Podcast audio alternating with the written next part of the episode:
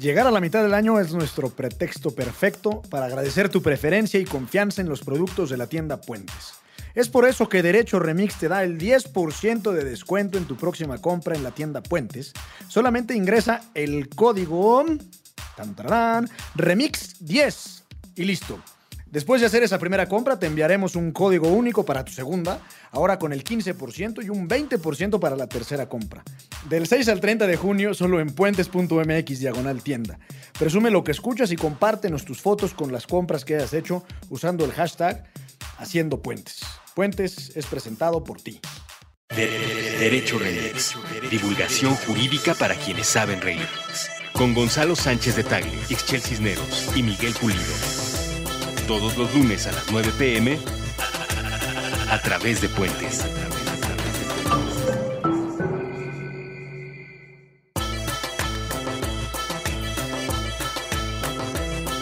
Hola, bienvenidos a un episodio más de Derecho Remix. En esta ocasión hablaremos de lo que nos dejó el contexto electoral. Sí, estas elecciones en donde tuvimos independientes, nuevos debates, la feria de las encuestas y muchas otras novedades. Todas esas las analizamos. No se pierdan el episodio, que lo disfruten. Buenos días, buenas tardes, buenas noches, bonita madrugada o cualquiera que sea el lugar en donde lo agarren las encuestas. Híjole, ya por fin se va a acabar, bendito sea. Bienvenidos a un episodio más de Derecho Remix. En este les queremos compartir lo bueno, lo malo, lo feo de esta campaña electoral. Lo terrible y lo podrido. Podremos seguir con las categorías, Puta, ¿no? sí, te da como para hacer un listado así. Pocas cosas buenas. además. Como- Tampoco es como que, uy, ahí pudiéramos llenar un Bueno, montón. ahorita, ahorita lo iremos desahogando, pero mm, eh, es un gusto saludarlos una vez más, muchachos, compartiendo aquí la cabina. Nos acompaña. Angie, además, que nos apoya aquí en los controles y todo el mundo en. Puentes que nos ayuda siempre. Súper ochentero. Sí, te imaginé en una fiesta de espuma Es como de en Acapulco. ¿Cómo se llama esta, News. esta discoteca? No, no era el News. este, El, claro que sí, el de la fiesta de espuma. Pero Bueno, había otro en la costera. Disco Beach. Disco Beach. El Híjole, Disco Beach. muchachos. Que te ibas de Me imaginé a mis primos. de braga náutica y listo, a la fiesta de espuma. A la Braga fiesta de- náutica. Y bueno, y también por ahí después pusieron el bungee, pero eso ya es de finales de los noventas. Ya es muy moderno eso. Sí. A mí sí me tocó el bungee ya. Mira, no, bueno, no empecemos con esos temas otra vez. Estamos una vez más grabando un episodio de Derecho Remix con Gonzalo Sánchez de Tagle, Servidor y amigo. Con Ixel Cisneros. ¿Qué huele? ¿Qué huele, ¿Qué tal? Sí, Gonzalo, servidor y amigo. Sí, y diputado local. Bueno, y... No, pero más acá, tu regidor amigo, ¿no? Hay un pequeño paréntesis. Hay un amigo periodista, Carlos Bravo Regidor. eh, regidor es su segundo apellido. Sí, no. Y entonces una vez eh, está dando una entrevista y en la, en la placa esta que te ponen con tu nombre le ponen Carlos Bravo y abajo, Coma regidor. abajo regidor. Era, supuesto, era regidor. Y era, o sea, a mí me parece muy mal que el regidor esté dando esas opiniones. Le mandamos un afectuoso saludo a Carlos Bravo, Sí, el onda. regidor, el regidor que más opina sobre Trump y otros. Trompista le llaman. El trompista. Bueno, eh, los saluda Miguel Pulido eh, y estamos por iniciar este Derecho Remix. ¿Qué les dejó el periodo electoral? Vamos a, vamos a desmenuzarlo.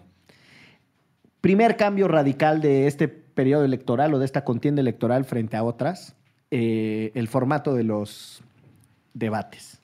¿Ganamos algo? ¿Perdimos? ¿Valió la pena eh, la experimentación en la que nos indujimos? Yo creo que ganamos. Y no solo con que hayan cambiado el formato, sino que de verdad sentí que sí mucha gente los vio. O sea, que en otros años solo el círculo rojo este, hablaba al respecto y ahora, no sé, mis alumnos me platicaban que lo veían con todas sus familias, las abuelitas, casi como partido del mundial, todos botaneando. Este, mm, y eso yo no lo había visto más que como en cierto nicho de personas muy clavadas como nosotros, ¿no? Yo también creo que es un avance, eh, sin duda alguna. Por supuesto que se tiene que mejorar, pero de saque un aplauso para el INE en este tema en particular, por tratar de pensar fuera de la caja y por tratar de poner a los candidatos en contextos que los obligaran a, a discutir entre ellos, a intercambiar opiniones, a intercambiar ideas, planes, programas, propuestas, lo que fuera. Eh, y en términos generales creo que muy bien esto a- de los debates. Y a mí, o sea, creo que ayudó un montón que las redes sociales estuvieran como en su total auge, porque es como cuando ves un partido de fútbol aburrido, por lo menos pues ya te pones a ver las redes sociales y haces memes y jiribillas y te parece menos aburrido el debate, pero aún así ya lo viste completo. Porque sí creo que lo que le faltó a los candidatos, ahora ya vamos a, a lo malo, este, pues fueron propuestas reales. O sea, al final nos quedábamos con este sentimiento de, pues sí, el moderador te intentó llevar siempre a la pared y tú siempre decías, sí, permíteme. La corrupción, sí, permíteme. La fiscalía, y sacaban su tema como siempre lo hacen, pues. Pero en un texto extraordinario de Gonzalo Te agradezco, licenciado. Sobre para qué sí y para qué no alcanzan las campañas, eh, a mí me parece muy bueno el argumento de decir, en los debates te dan otro tipo de información que quizá no estamos acostumbrados a evaluar, cómo reaccionan frente a la presión, qué, qué capacidad tienen para manejar circunstancias de tensión, no sé, o sea, te da información sobre el sujeto, más allá de si alguien se memoriza el libro de texto de lo que tendrían que ser las políticas públicas para resolver un problema. que O creo- si alguien se memoriza el libro que publicó el otro. Porque no sé si se acuerdan de Anaya que en, cada- sí. en la página 25, Andrés, tú dijiste que Sí, sí, en la sí. página 36, Andrés. sí. Nota al pie 62. Y por ejemplo, eso, o sea, dos cosas que yo creo que no funcionan en los debates.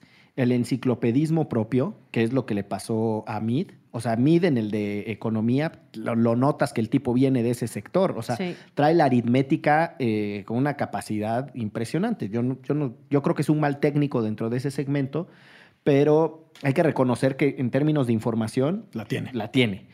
Y eso no gusta. O sea, la raza no es lo que aplaude ni lo que, ni lo que aprecia. Y la otra cosa que creo que tampoco gustó eh, es el contendiente, el gran polemista. Anaya se comportó como un hombre que estudió su, ¿no? a sus oponentes, tenía sus puntos débiles, sus contradicciones. Eh, elaboró hasta argumentos con mucha jiribilla, ¿no? Como el del primer debate sobre el incremento o no de los homicidios que lo que hizo fue una cuenta sobre una relación porcentual en donde el resto del país bajaron mucho más los secuestros, secuestros y homicidios bajaron mucho más que en la Ciudad de México.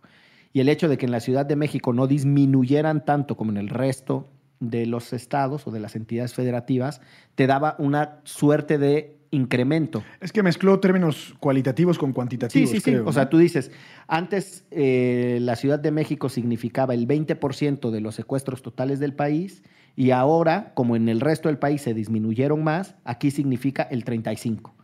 Ergo, incrementaron. Pues no es cierto, porque en realidad disminuyeron en todas partes. Disminuyeron en el resto del país y disminuyeron en la Ciudad de México. Un- una elaboración tan sofisticada como esa, que vean cuánto nos tomó ahorita para explicarla, eh, te habla de una preparación para el debate y de un ánimo de polemizar muy fuerte. Y creo que eso, insisto, tampoco gustó. Pero yo ahí creo que tiene que ver con el candidato.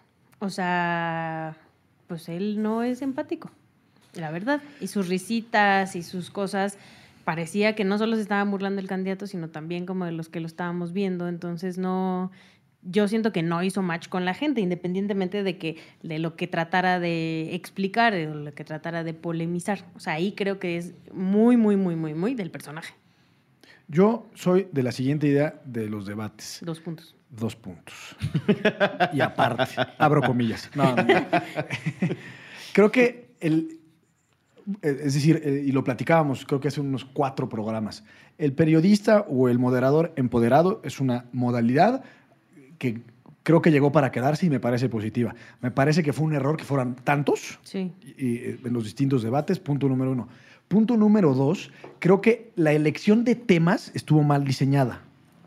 O sea, creo que eran muchos temas muy importantes y de mucha relevancia como para tratarlos en bloques de 15 minutos con, ese, con esa eh, con esos tiempos tan estrictos y esos cortes abruptos. Entonces tienes 30 segundos para explicar tu posicionamiento respecto a qué hacer con la frontera sur en materia migratoria.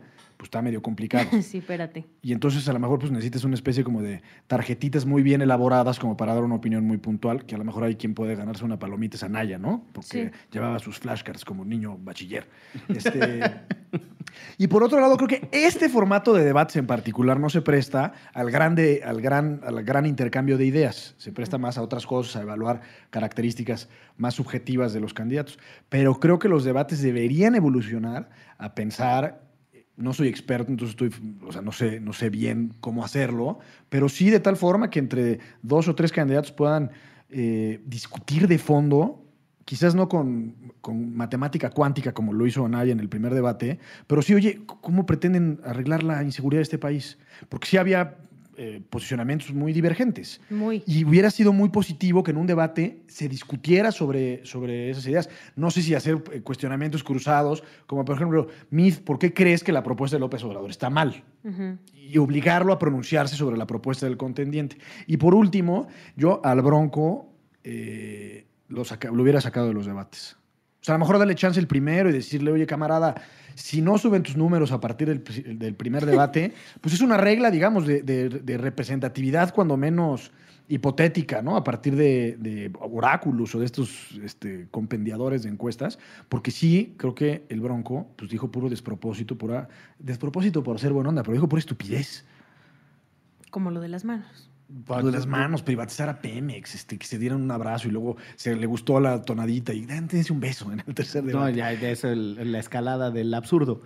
Eh, yo creo que el, el- el otro tema que está ahí flotando en torno a los debates es si no se los va a tomar en serio la raza para orientar su intención de voto, ¿qué alternativa tenemos? O sea, mi, mi- mi preocupación viene por el lado de mm, el esquema electoral que nos dejó la reforma es insufrible. Con esa espotización, o sea, esa cantidad de anuncios de a 30 segundos cada quien, termina uno, la travesura de cómo conforman las alianzas electorales de tal suerte que se aseguren el tiempo electoral del otro partido. O sea, la razón por la que Andrés Manuel trae ese masacote indigerible, ideológico y lleno de impresentables, como hay unos candidatos del PT, como el tal Pato Zambrano en Monterrey, que son de una... mm, eh, Yo lo vi en Big Brother. de una baja calidad eh, moral, política, vamos, es, es un agravio. Y ya en Big Brother era impresentable, ¿no? Y ya era impresentable en Big Brother, sí, cómo no. Y bueno, pues la razón por la que Morena se troglodita a, a esos candidatos tan insufribles, más allá de los propios que tiene, pero que la verdad no son tan insufribles, es porque ese es el modelo del PT desde siempre, ¿no?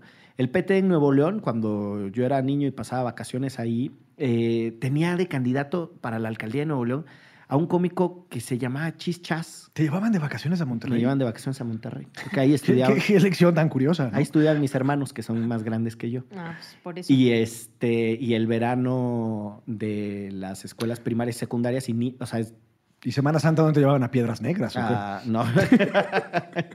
no, en Semana Santa me llevaba mi papá a un rancho que él tiene, que es ahí en Veracruz, en el corazón del llano eh, del sistema lagunar de Alvarado. Pero el, o sea, el PT es lo mismo en los últimos 28 años, eh, poniendo estos comediantes, cómicos, strippers, lo que sea de, candidatos, o sea, unas postulaciones de muy baja calidad. Y insisto, Morena los aguanta porque mm, tiene el acceso a los medios, a los 30 segundos miserables del PT o los del PES o, o la y ya también tiene su cancioncita. entonces, eh, a mí me parece que lo triste de que los debates no hayan, que hayan mejorado mucho, pero que no hayan levantado en su influencia o en su incidencia en, la, en las preferencias de voto, pues es que no hay otra cosa allá afuera con lo que uno pueda contrastar y hacerse de las propuestas. Que los debates son limitados, pero lo otro, Es más, es más, el, el sistema de comunicación política que le llaman, o sea, el acceso a los medios, es brutal.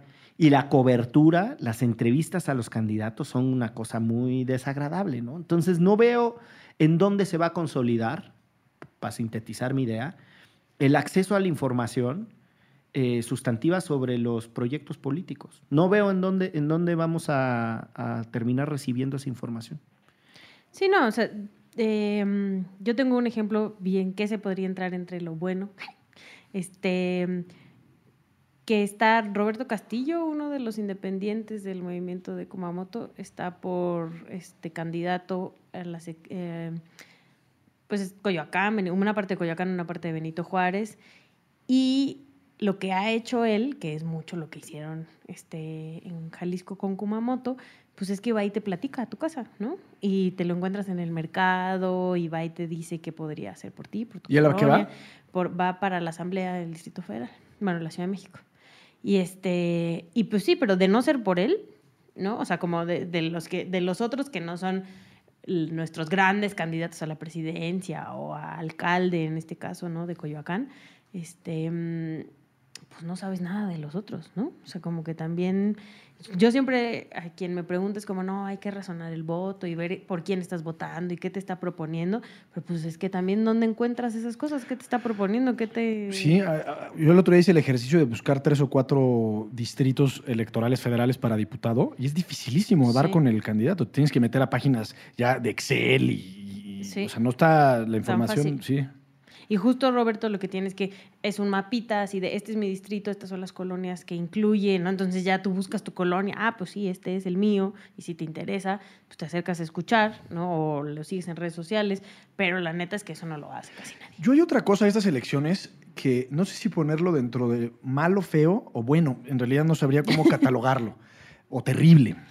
Pero creo que Terrible. Creo que los partidos políticos, tal cual los conocimos hasta hace seis meses, van a desaparecer.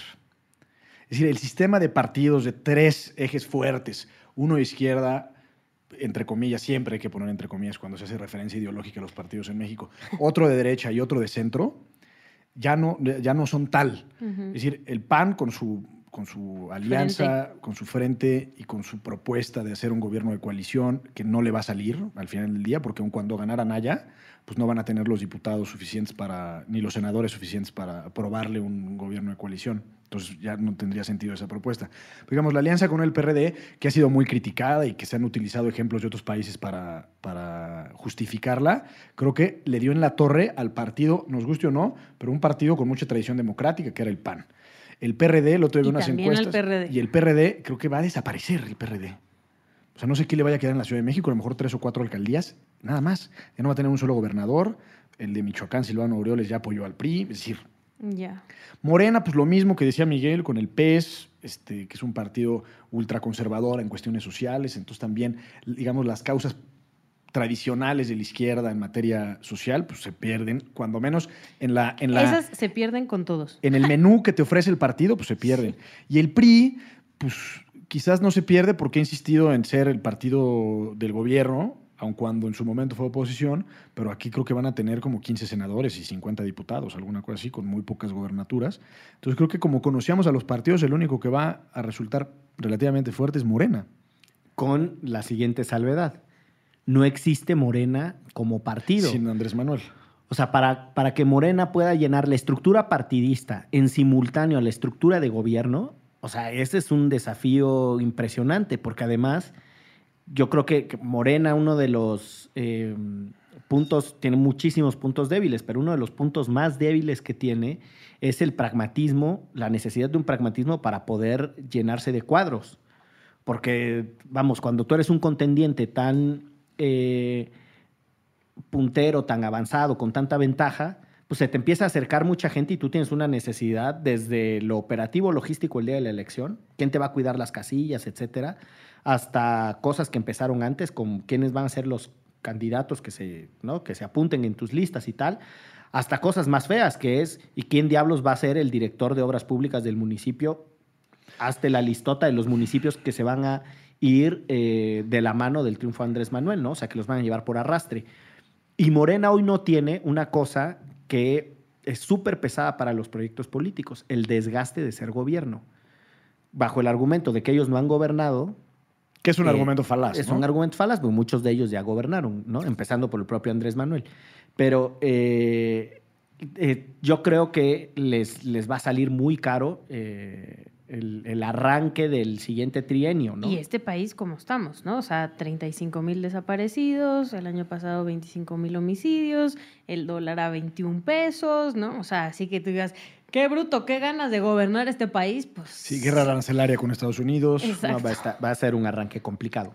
Ahora, segunda innovación eh, que tuvo este contexto electoral para ver sus reacciones. Los independientes, de quienes ya hemos hablado, de quienes ya hemos hablado en repetidas ocasiones en diversos episodios de este podcast, pero eh, vienen de una larga lucha de reformas legales. No fue fácil, incluido un caso ante el sistema interamericano, un caso que además eh, eh, tramitó el sistema interamericano con una velocidad, a una celeridad indescriptible. O sea, los casos en el sistema interamericano, para quienes no saben qué es, es cuando alguien alega que eh, no encontró la satisfacción a un derecho que protege la Convención Americana en las instituciones de su propio país, la Convención Americana de Derechos Humanos, entonces va a un tribunal internacional para decirle que en ese país se le violó un derecho contenido, insisto, en la Convención Americana de Derechos Humanos. Y ahí, pues ya el caso lo conoce una comisión y después, si no se encuentra una solución amistosa, lo resuelve una corte.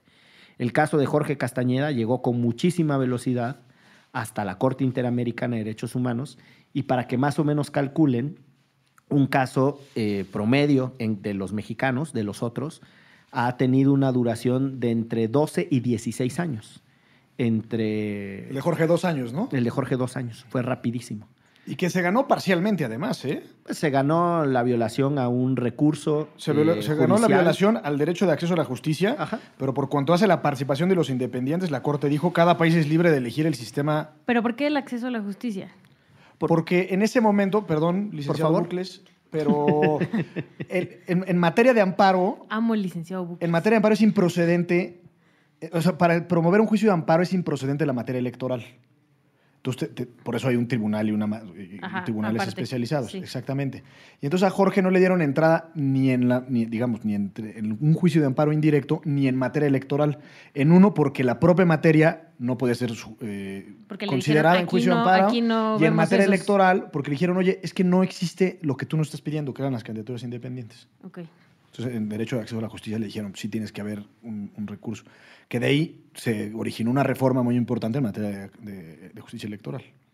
Entonces, si eh, hacemos la genealogía, como dirían los clásicos, de dónde vienen las candidaturas independientes, vienen pues, de una larga lucha por una segunda ola de democratización del acceso al poder.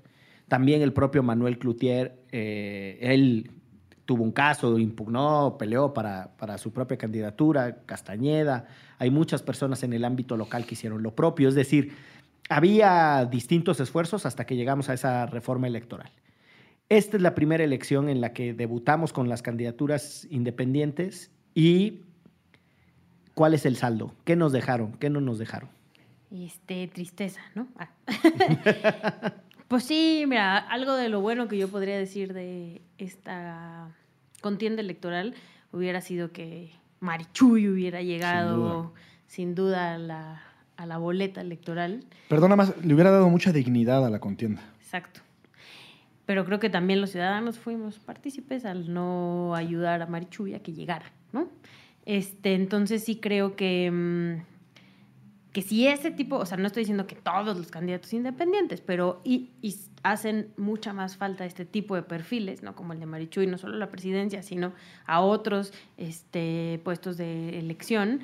Eh, y al final, esa opción la tomaron un montón de impresentables que pertenecían a otros partidos políticos y que solamente tuvieron este, pues, la maña o en algunos casos sí honestamente lograron las firmas, pero aún así pues representan algo que no tendría por qué estarse viendo en una candidatura independiente, sino que tendría que ser dentro de los partidos políticos, que es justo lo que pasó con el Bronco en, en Nuevo León y luego lo llevó a la presidencia y además el tribunal dijo, sí, violó la ley, pero no tanto, y entonces dejémoslo como candidato, ¿no?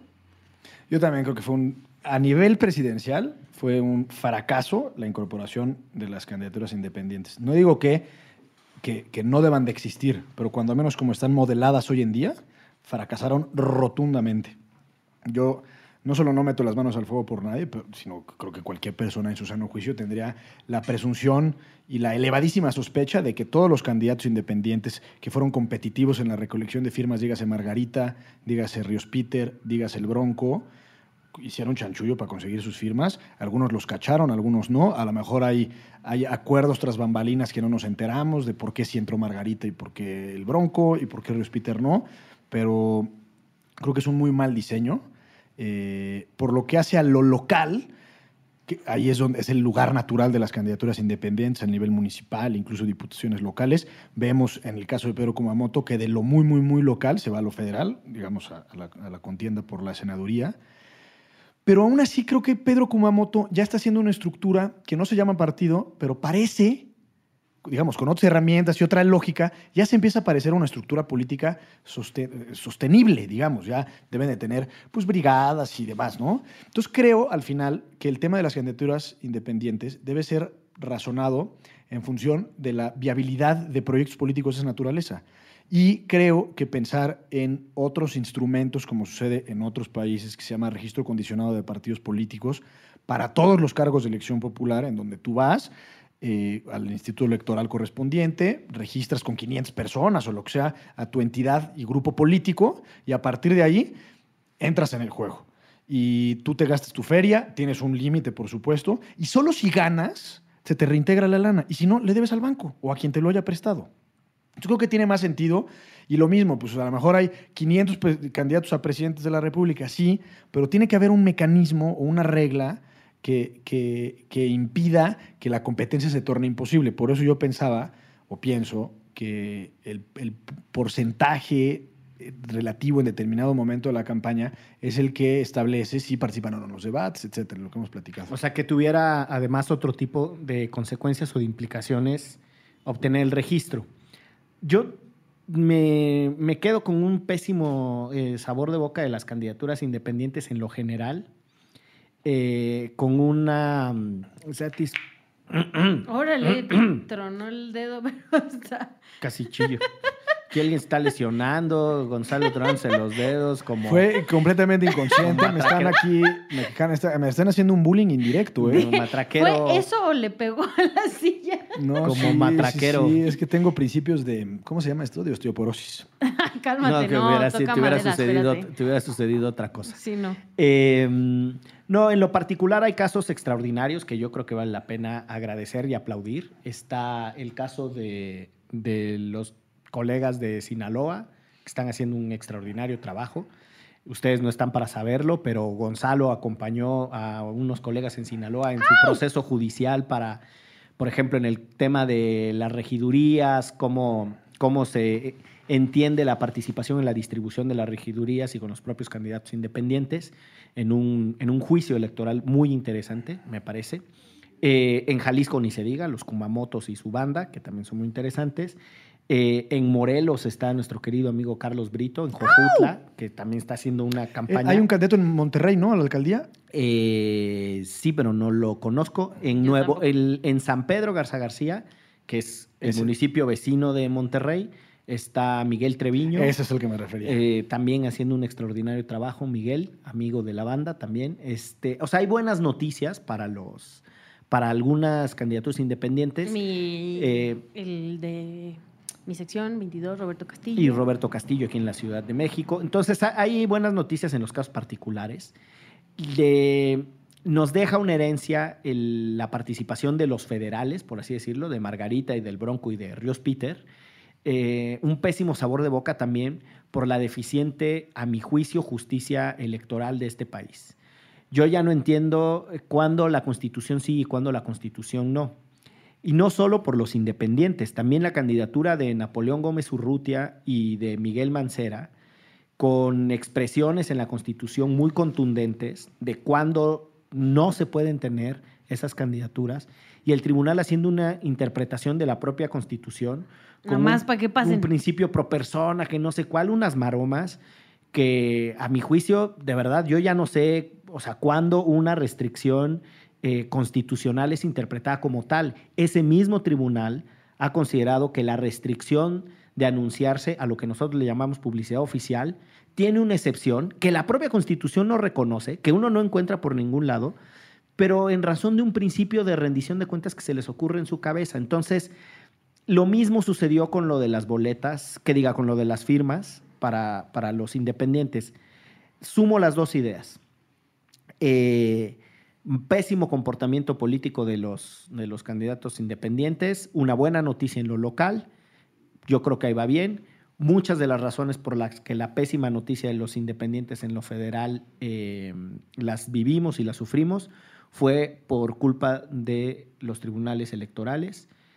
Eh, el trato tan asimétrico contra Marichuy y a favor del Bronco y en su caso de Margarita, a mí me parecen despropósitos. Y bueno, eh, yo creo que habrá que seguir peleando ahí. Explicar un poco más, ¿no? O sea, no es como que, ay, nosotros querramos que, o sea, sí, sí queríamos que Marichu llegara a la boleta, pero además de eso, o sea, la banda que regularmente hubiera apoyado a Marichuy no tiene acceso a tener gente con celulares en las principales ciudades del país recolectando firmas. O sea, es, o sea, lo que decimos que no fue una contienda justa va desde ese punto, ¿no? Desde el previo a la recolección de firmas, que nunca, no sé si nunca lo pensaron, que una candidata indígena pudiera querer ser presidenta, ¿no? Entonces, pues justo eso, este, creo que tendría mucho que ver.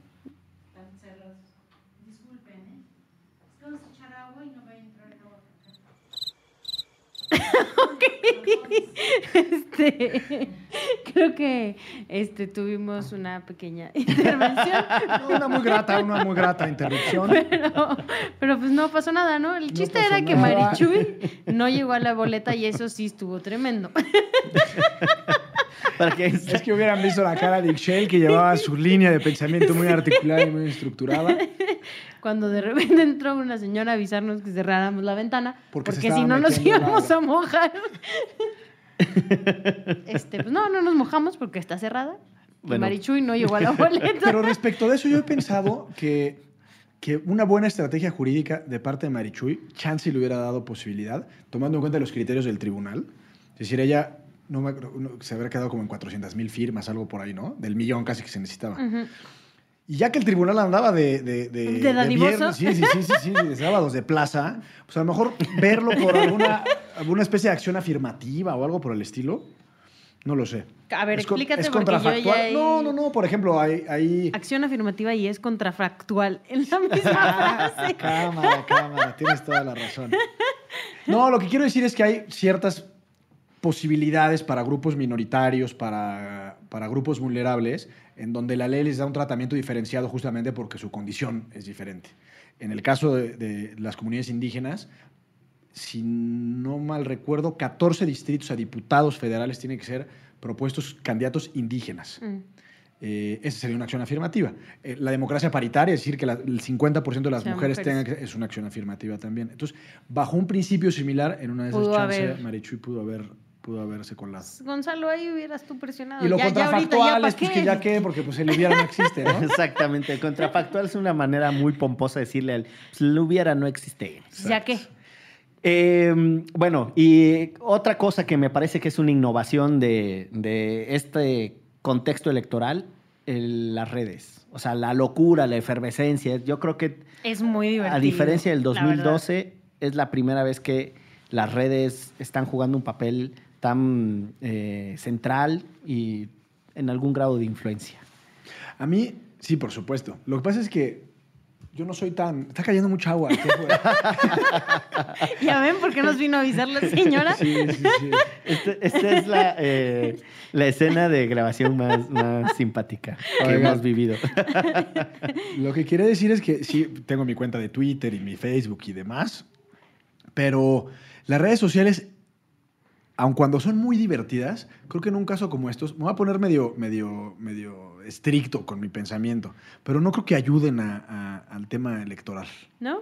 O sea, ayudan a difundir información y demás. Pero yo he leído gente que está a favor de Anaya y es una virulencia y una violencia y todo es malo excepto Anaya. Lo mismo de Andrés Manuel, lo mismo de Mid. Es decir, en el ecosistema de las redes sociales, como mi- impresión es que, que simplemente es un reflejo exagerado de las posiciones que existen en la vida real. Y en ese sentido, tú quieres informarte de algo, te ves en las redes sociales y dices, gente muy inteligente, muy preparada, muy capaz, que en las redes sociales pareciera que el candidato al que apoyan pues es un tipo perfecto, que nunca se equivoca, para todo hay una explicación perfectamente razonable y racional. Pero yo también creo que un poco tiene que ver con el criterio de quienes lo estamos leyendo, ¿no? O sea, yo evidentemente me muero de la risa de un montón de Amlovers y de un montón de Anaya Lovers, o no sé cómo se les llame, o de Midlovers, que nunca pensé que hubiera gente conocida que fuera Midlover. Yo creo que no los hay, ¿eh? Yo, yo también dudo de eso existen. Seres, son seres mitológicos. Pero pues ya también, o sea, no te clavas y no dices, este tiene toda la razón del mundo y te ríes mucho cuando ponen un meme. Pero lo que Lo pasa es que que- no hay crítica, ese es el punto. O sea, autocrítica me refiero. Ah, O sea, autocrítica por eso. no generan un debate informado, sino es tan polarizante en las redes sociales. Pero yo creo que tiene que ver con esta elección, que está muy polarizada, ¿no? O sea, específicamente esta elección está bien polarizada, porque yo no lo había visto en, o sea, hemos tenido elecciones este, de medio término y tuvimos las elecciones del presidente pasado donde ya había redes sociales. En este momento sí creo que la banda en general está muy polarizada y sí es un reflejo de lo que está pasando, como dices, maximizado en la calle, o sea, de que vas a una comida y uno es acá súper Anaya Lover y el otro es súper... Si que tu abuelita te amenaza con un picayelos, ¿no? Literal. Y es como- o que tu abuelita dice que va a votar por el PRI, todos, ¿qué? No es así de, tengo toda mi vida votando por el PRI, hijos Sí, míos, sí, ¿no? sí. Este, no me van a hacer cambiar ahora. Entonces, pues no sé, y, y- e insisto, nosotros somos los que tendríamos que juzgar de quién viene y pues si, si le creemos o no, o si solo reímos un poco. Lo que sí yo no sé es si de las redes sociales y de lo que nos hemos podido empapar de información chistosa o no, este, eso lo vayan a transitar a que todos los que estamos ahí vayan a votar. Que justo es como, no, sí, el voto millennial y las redes sociales, de ahí a que todos esos muchachos se levanten de su sillita y vayan a votar el primero de julio, no estoy tan segura. Ojalá. Yo estoy un poco en el tono de Gonzalo. O sea, a mí me cansó. A mí se me acabó la diversión hace ya algún tiempo. En general en las campañas, ¿no? Que es como inició este, Todo mal. como güey. inició este episodio. Eh, yo creo que estamos perdiendo la capacidad de deliberación. La, la, nos estamos, vamos, la sociedad se está yendo a un simplismo extraordinario, unas cosas binarias. Y eso tiene costos, ¿no? Porque si algo distingue a la política es que es compleja. A mí una cosa que me parece fascinante, por ejemplo, de, de la política a nivel global, es ver cómo otras sociedades han mantenido pues, este, es- esta discusión y uno ve lo que pasa en sus parlamentos y siempre es como en ese tono, ¿no? No, vamos, como con una capacidad de... de Pero es que le están pidiendo a las redes sociales algo que no hacemos en, afuera de las redes sociales No, tampoco. No, no. Le pedimos a la gente que puede parecernos respetable, gente con buena preparación, cuando hace sus posicionamientos, sus pronunciamientos en redes sociales, son tajantes. Y creo que esa gente, y que muchos de nosotros conocemos a mucha de esa gente, tiene una doble responsabilidad porque ellos eh, deberían de ser los primeros críticos con su candidato de elección. Me refiero específicamente a López Obrador eh, y a muchos de los que en redes sociales le dan todas. O sea, López Obrador jamás, de los jamases, ha cometido un error aparentemente. Y creo que eso hace muy débil el debate porque al no exigirle tú a tu propio candidato te conviertes en un porrista. Entonces, todo lo que hace tu candidato es correcto. Y en ese sentido... Pero pues, yo no creo que eso solo lo hagan en redes sociales. O sea, yo creo que si te lo encuentras en la calle y le preguntas, también te lo va a decir. Y creo que tiene que ver más bien con Ah, la sí, polarización. sí, O sea, no creo que Sí. solo lo ponga en Twitter. Y justo esto de exigir, o sea, de que ajá, ya como en otras sociedades vamos a ver el canal del Congreso, pues no, también. No, a ver, no, no, no digo que como en otras sociedades vayamos a ver el canal del Congreso. Creo que la política se está hipersimplificando en México y en gran parte es por el modelo de hacer política que ganó. Ganó el modelo de hacer política basado en la mercadotecnia. Y los estrategas políticos son comunicadores principalmente, obsesionados con el simplismo de la gente. O sea, si alguien no ha entendido que esta elección va a jubilar a Alasraqui, porque la gente en algún sentido ya, o sea, también es- el- ese extremo de simplismo ya no da. Alasraqui es... Carlos Alasraqui, el estratega ¿Cómo? priista de los derechos humanos son para las personas y no para las ratas. El, que, el que hizo también el. Ay, ¿cómo se llama la película? Que fue súper famosa. que sale... Ah, ahorita me acuerdo. Ah, bueno, él y sus hijos, o uno de sus hijos, eh, Tienen una productora. tienen una productora y tienen una película que se llama Nosotros los Nobles. Esa, mira. Y él mismo sale en esa película. Pero Alarraqui tiene un Es uno rubio, ¿no? Sí. Del, Sí. del tono de cabello del matador Hernández. Sí, él Ya. así, se tiñe, así se ciñe. Compra el mismo tinte que el matador Ya lo Hernández. lo. Eh, vamos, ahí, ahí ya me parece que hay que, hay que hay que empezarnos a preocupar por lo que nos dejó ese modelo de comunicación política. Es lo único que yo diría. Y yo creo que las redes, tiene toda la razón Ixchel, eh, fueron reproductoras de ese ánimo de debate tan simplón. Y ahí está únicamente ubicada mi preocupación, ¿no?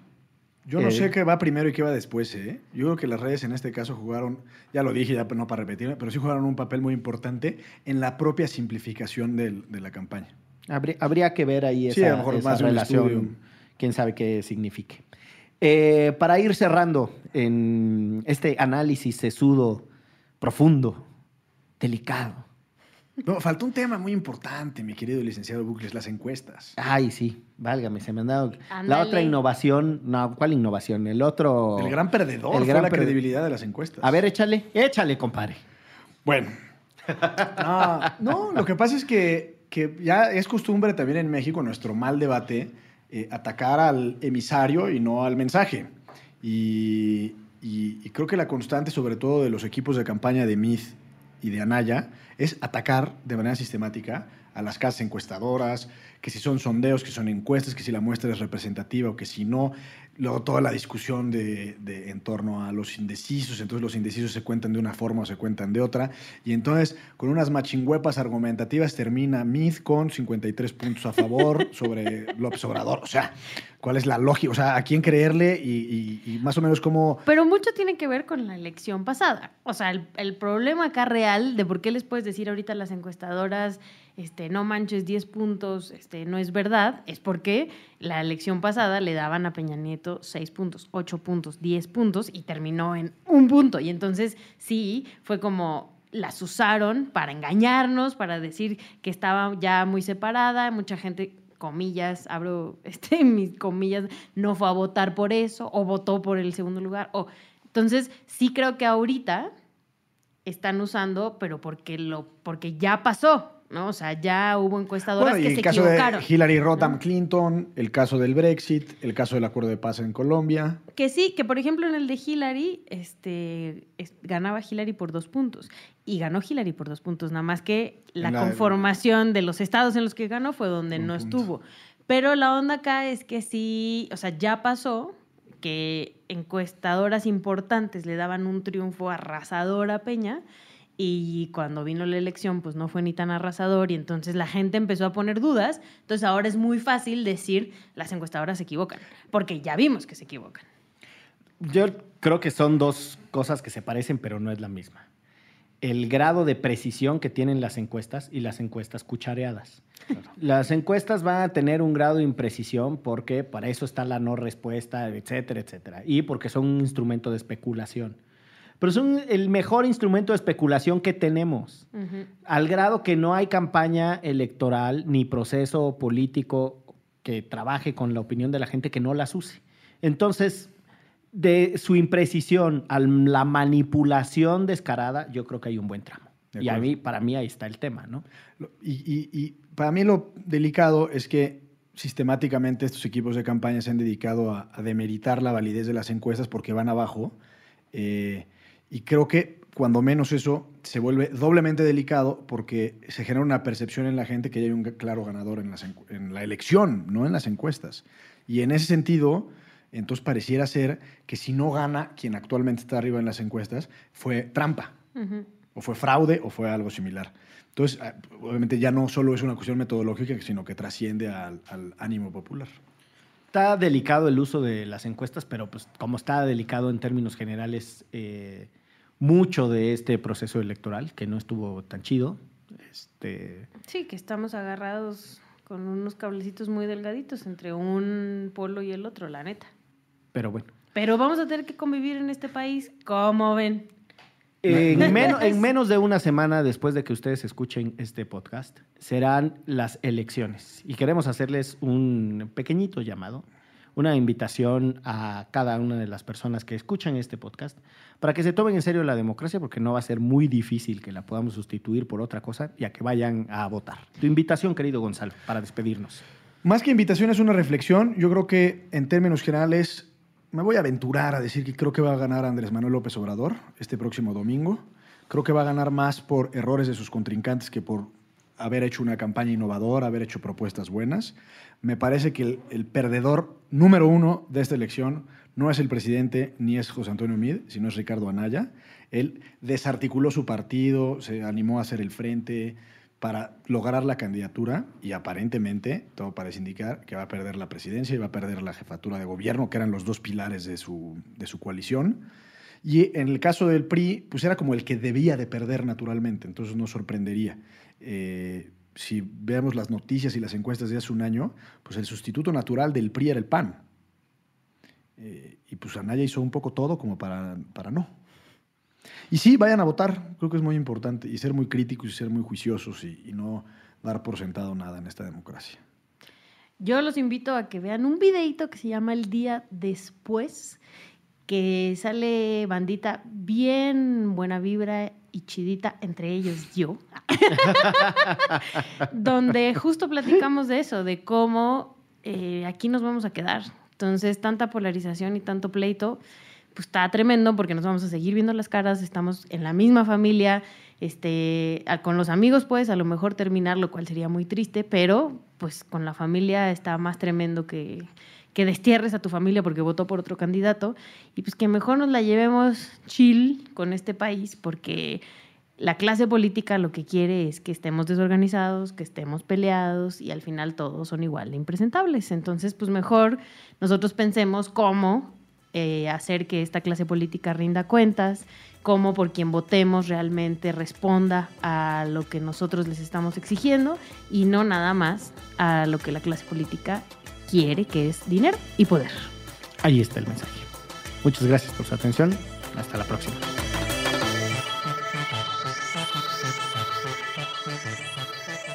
Derecho Remix. Divulgación jurídica para quienes saben reír. Con Gonzalo Sánchez de Tagle, Ixchel Cisneros y Miguel Pulido. Todos los lunes a las 9 pm a través de Puentes.